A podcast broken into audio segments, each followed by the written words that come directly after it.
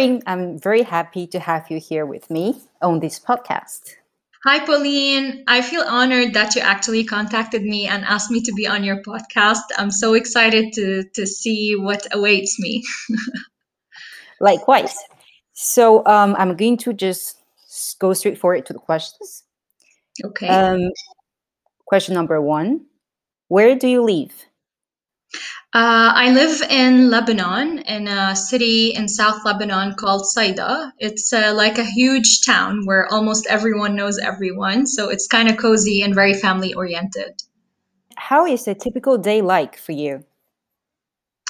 So I'm a teacher I teach in a preschool, but because of COVID, we have been teaching online. It's uh, distance learning. So we wake up in the morning. I attend uh, classes with my daughter and son. Uh, he's uh, my my son is three years old and my daughter is seven. And then I clean up the house, cook.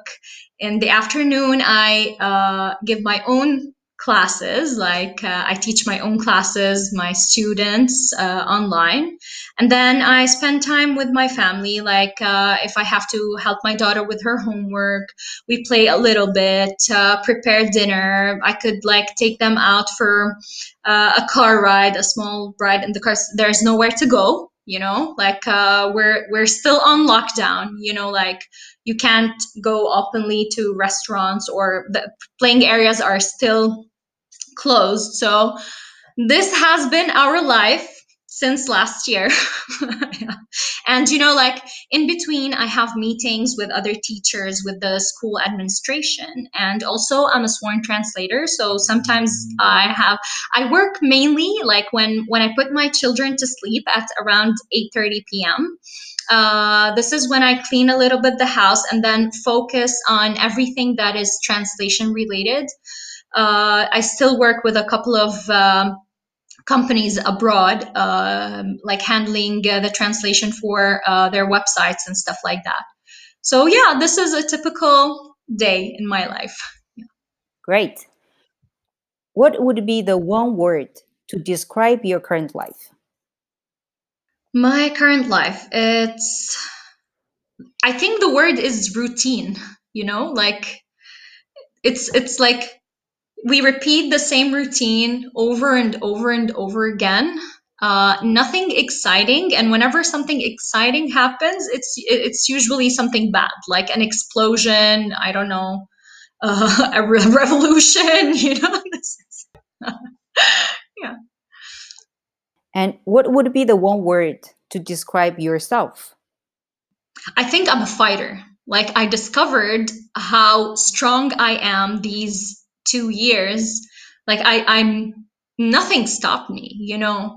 Like as a teacher the first like as a preschool teacher the first thing you think like how am i going to teach five years old students through uh, the screen of a computer? But then we ended up doing it and everyone like was was surprised that it worked and then with us being locked down with our children like 24 7 for almost a year and a half now, you think you'd go crazy. But here I am talking to you. I'm good. My mental health is good. You know, uh, my marriage is good. I heard a lot of people were getting divorced because of like the fact that you have to stay face to face for long periods of time uh, and everything going on in the world around us in Lebanon uh, taught me to be like stronger and that I can actually depend on myself uh, to survive. Yeah. What is the most important thing to you now? Health. With uh, like with COVID, and seeing a lot of people that you care about around you struggling with health problems, being scared of dying, and even like we witnessed some death cases in the family. I think the most important thing is health. If your health is good, you wake up in the morning, you're breathing fine, you have oxygen, you're you're well. Uh, you can overcome anything, literally anything. Can you describe to me a free moment that you lived recently? A free moment. Yes. Uh, I don't think I lived a free moment since forever. You know, like I've been telling my husband I need some me time. And I haven't had the chance to have this like free moment or me time since forever. And I'm just, you know, where you you look for even if I want to read something like you know just read a page from a book i literally have to go uh, lock myself in the bathroom and pretend that i'm like i'm busy in there to be able to read a page from a book that i like. Uh, it's been crazy but i hope i hope at least i get the chance to to go for i don't know like a weekend without the kids with my husband just have some quiet time. I think this is what i'm dreaming about now. Maybe when when school is over and summer vacation starts things will slow down and we'll get to have this uh, alone time that i've been looking forward to since a really long time Do you believe in miracles? Yeah, I believe in miracles. I have a very deep faith. Uh, if I want to talk about my faith, I'm Muslim and I'm practicing Muslim. Like I pray a lot. I read uh, my holy book, the Quran. I fast. Uh, I do. I try to like help poor people, people in need, to volunteer. And my faith tells me that miracles can happen anytime at any moment throughout your day, you know? So, yeah, yeah, I do believe in miracles. But then again, believing in miracles uh, doesn't mean that I get to sit back and watch everything that's happening around me without uh, trying my best to change things. So, uh, you need to have faith, but then again, you need to work hard to reach uh, what you want, what you are dreaming of, you know, or like see the change that you would love to to live in the world. How do you understand love? Love. Well, I think uh, love doesn't have like one definition. And I think the definition of love changes throughout your life.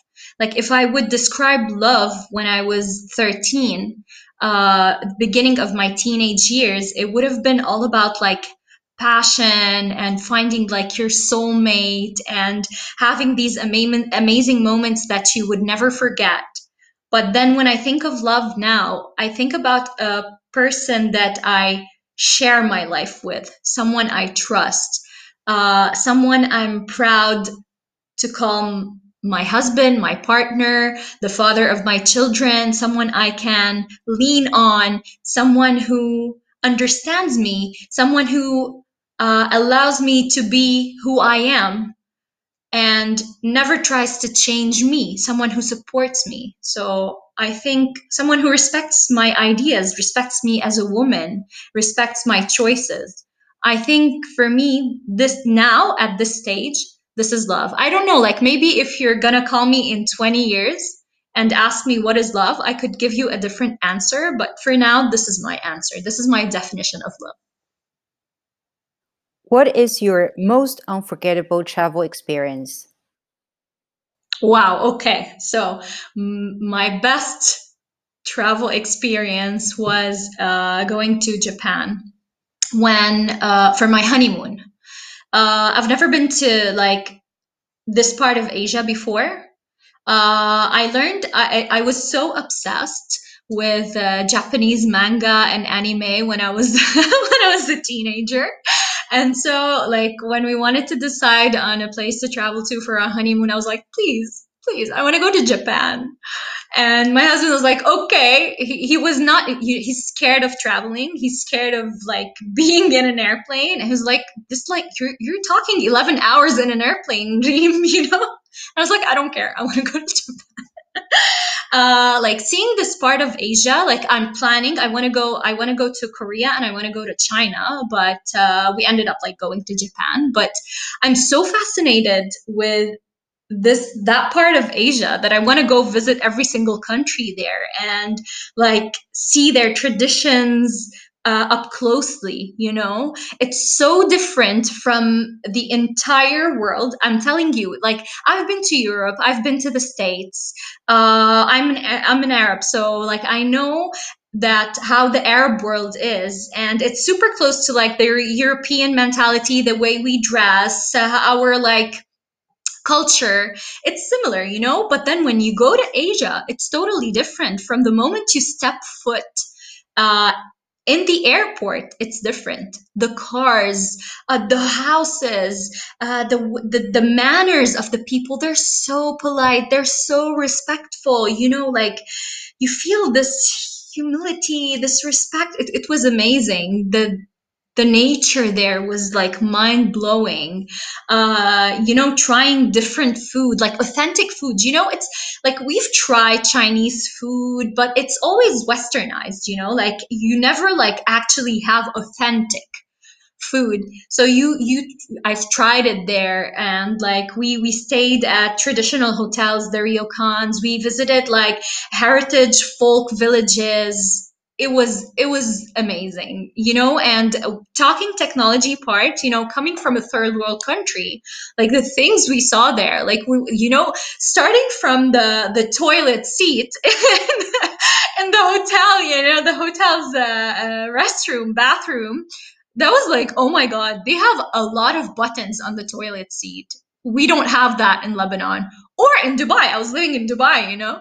So it was crazy. And I would totally choose another uh, like country in Asia to vi- to visit if I ever get the chance. Knowing the economic situation of Lebanon now, I'm not sure, but if we're we're lucky enough to save money and like travel somewhere, I think my next destination would be either China or Korea.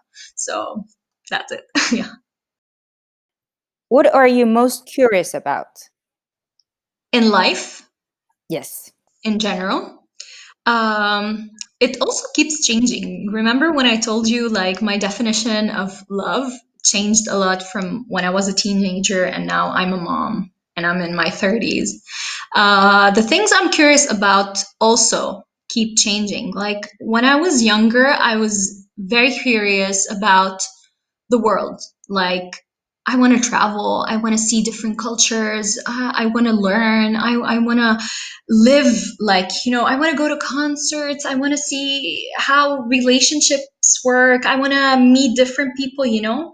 And then I had this phase where I was very into uh, metaphysics, like what's in the afterworld? Who created the whole universe? You know, like even if I was Muslim, I, I'm not Muslim because my parents are. Like, I read a lot of books on philosophy, Islamic philosophy. I took a lot of courses in a university for my elective courses, uh, comparative religions about Judaism, Christianity, Buddhism, Baha'i faith, you know, like a lot of courses. I read a lot of books, a lot of articles.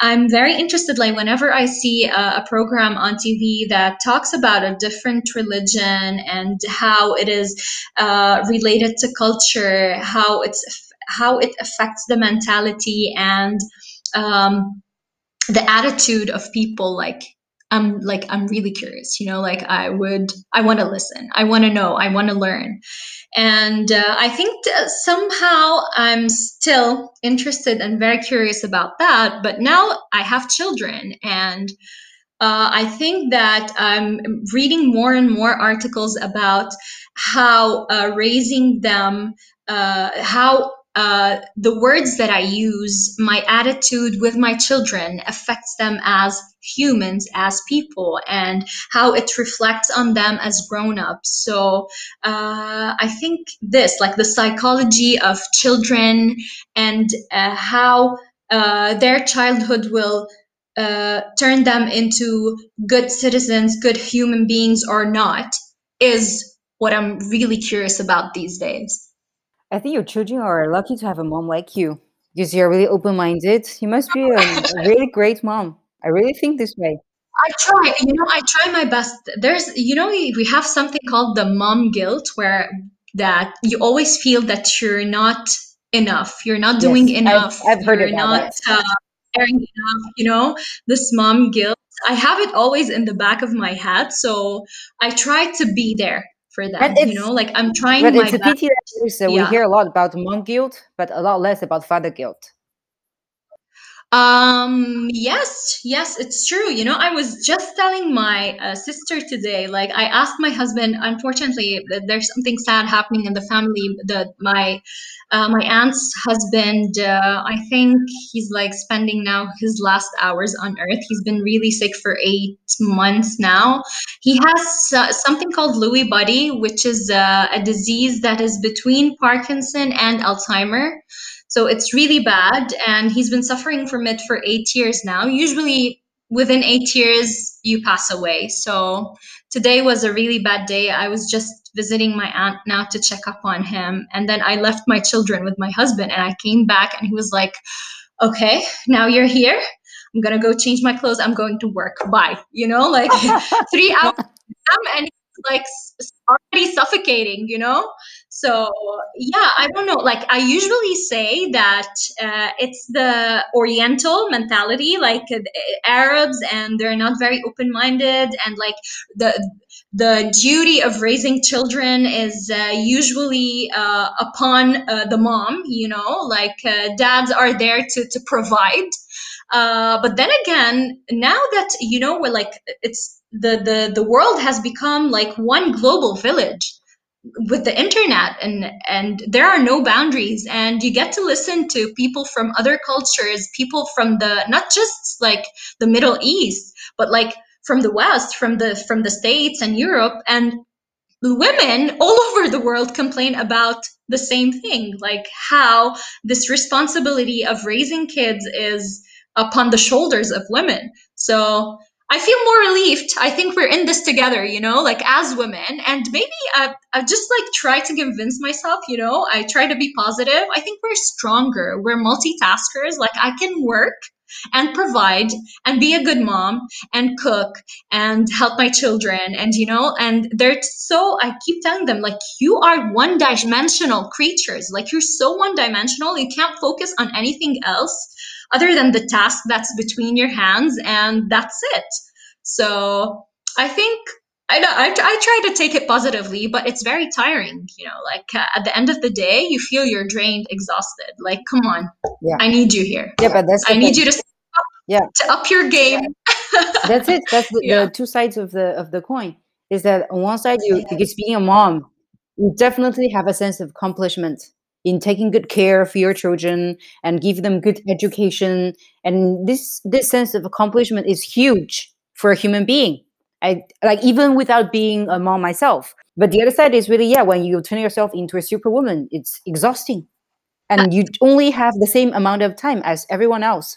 Exactly. So Like uh, sometimes you you just explode, you know, especially especially when you're PMSing, like right before your period.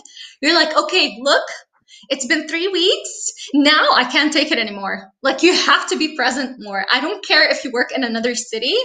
You need to be here by bedtime because you are tucking them in. I need my like 10 minutes of silence. you know? Yeah. Yeah, this goes back to the free moment thing that Yeah. you said you didn't have any free moment Yeah. recently or even in the recent years. Yeah. It's, I, I think it's as simple as that. You didn't have and um, I, you know, time. and yet I consider myself one of the lucky ones because um, my husband, whenever he's around, he really tries to be there. He's not just present physically, but like he has uh like inside jokes with the children. He has uh like long deep conversations with Ayla my daughter. Ayla is like a tween. You know she's 7 but she's like technically a teenager. Uh she's Really? yeah At seven? yeah she's seven but like she's a teenager. You know like she's beyond her years. Uh i think they they- they're on youtube a lot and then they watch what's going on around the world. And they're in a in a conflict zone here in lebanon you know? Like they hear about explosions they hear about revolutions they hear politics. Um, then they watch they go on the internet and they watch disney you know? Like they know everything. Like uh, when I was seven, I don't know. I don't think I was discussing any of these topics. Like I was playing with Barbies. That's it. That was like I wanted a new Barbie, and that was it. Like if you could take me to Disneyland, that, that's my dream, you know? But they're beyond. She's like, she wants to travel. She wants to see the world. She wants, I don't, she wants to become an influencer. She's dreaming about her, I don't know, career from now, you know, like she, she comes to me and is like, I want to be uh, an artist. I'm not sure though, because I also love being a ballerina, you know, but art, art helps me Well, express myself. she can be both. Well, tell her she can be anything. I, I always tell her like whatever makes you happy i'm i'm okay as long as you're happy and you're satisfied and you're giving it your all. Like i always stress on giving everything your all.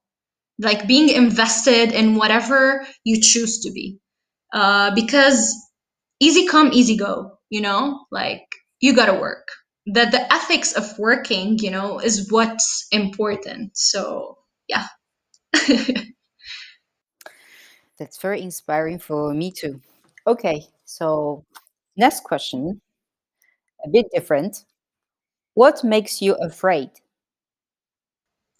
what makes me afraid So, my phobias, like let's talk on a shallow level. I'm scared of the dark ever since I was a little girl.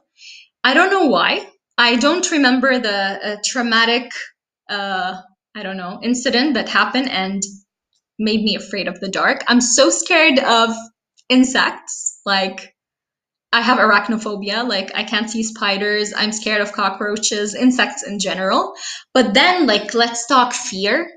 Fear, fear, like deep down. I was telling uh, my mom the other day, like, I'm scared of death, to be honest, you know? Uh, I don't know. Maybe because I feel I I haven't done enough uh, for the world.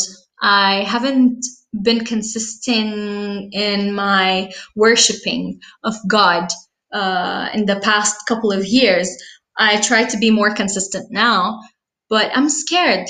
Like, I think whatever you're not sure of, this mystery that surrounds death and the afterworld and what happens, like this big question mark, scares me, you know? uh, I'm even scared when I hear that other people might die. Like, I'm scared for them. I'm not just sad because I'm not going to see someone that I love. Like, I'm scared for them. I'm scared for their destiny. I'm scared of what they might face after death, you know? This is like, and I get chills like whenever I talk about it. So, Okay, let's not get yeah. into that too much then. Yeah, yeah, yeah, yeah, I Okay. know. Do you have an absolute idol? Absolute idol. Like um like for me um prophets that god sent to earth uh and they carried his message are my idols. Not just one like jesus moses abraham jonas prophet muhammad. Uh, these are people that were faced with a lot of criticism and a lot of violence for trying to teach people to be better versions of themselves and to show them the truth. I'm pretty sure, like, in even not monotheistic religions, like, even like uh, Buddhists and uh, like the deities of the Hindus, I don't think these people who tried to, to guide other people to the truth were welcomed with open arms.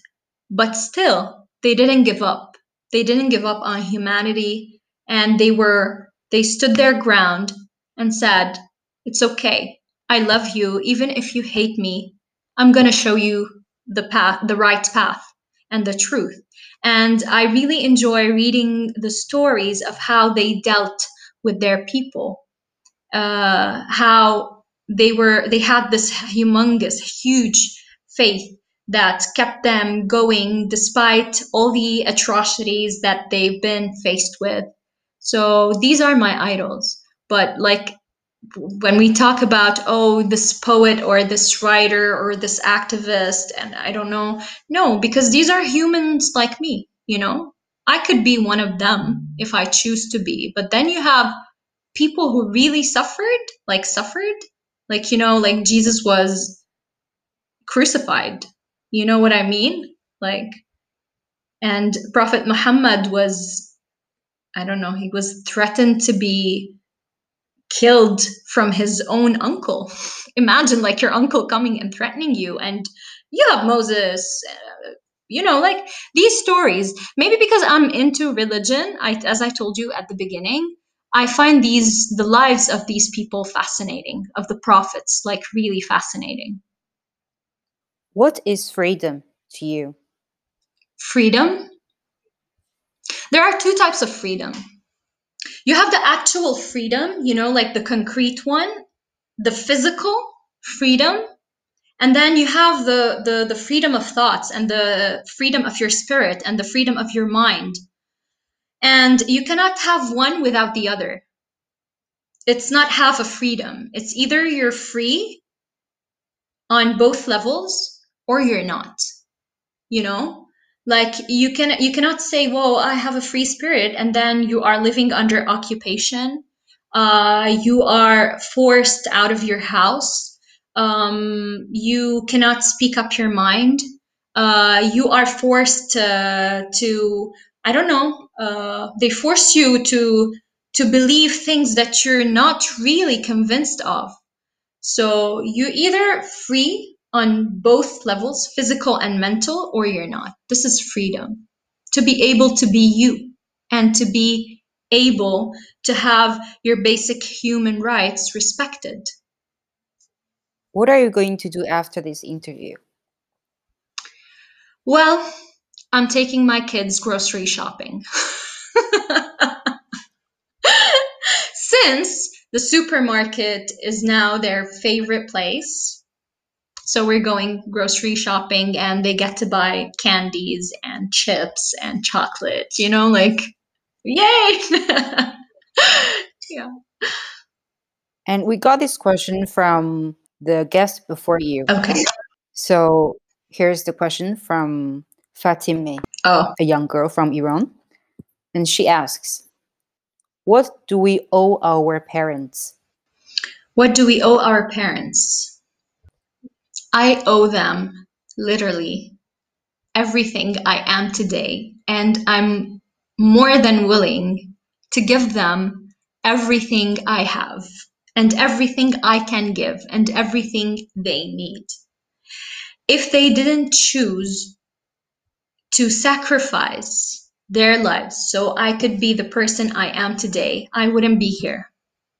You know, they worked hard, they were present, uh, they did the best they can to raise me and my sister, to provide me with a decent life, and not just like with basics, to, to help me see the world with from the point of view of a decent human being. They instilled in me ethics, and uh, they they they never shied away from providing me with whatever I need. They gave me good education, they helped me travel, they showed me love, affection, uh, everything I need, literally. And they are still, up until this point, I'm going to turn 35 next month.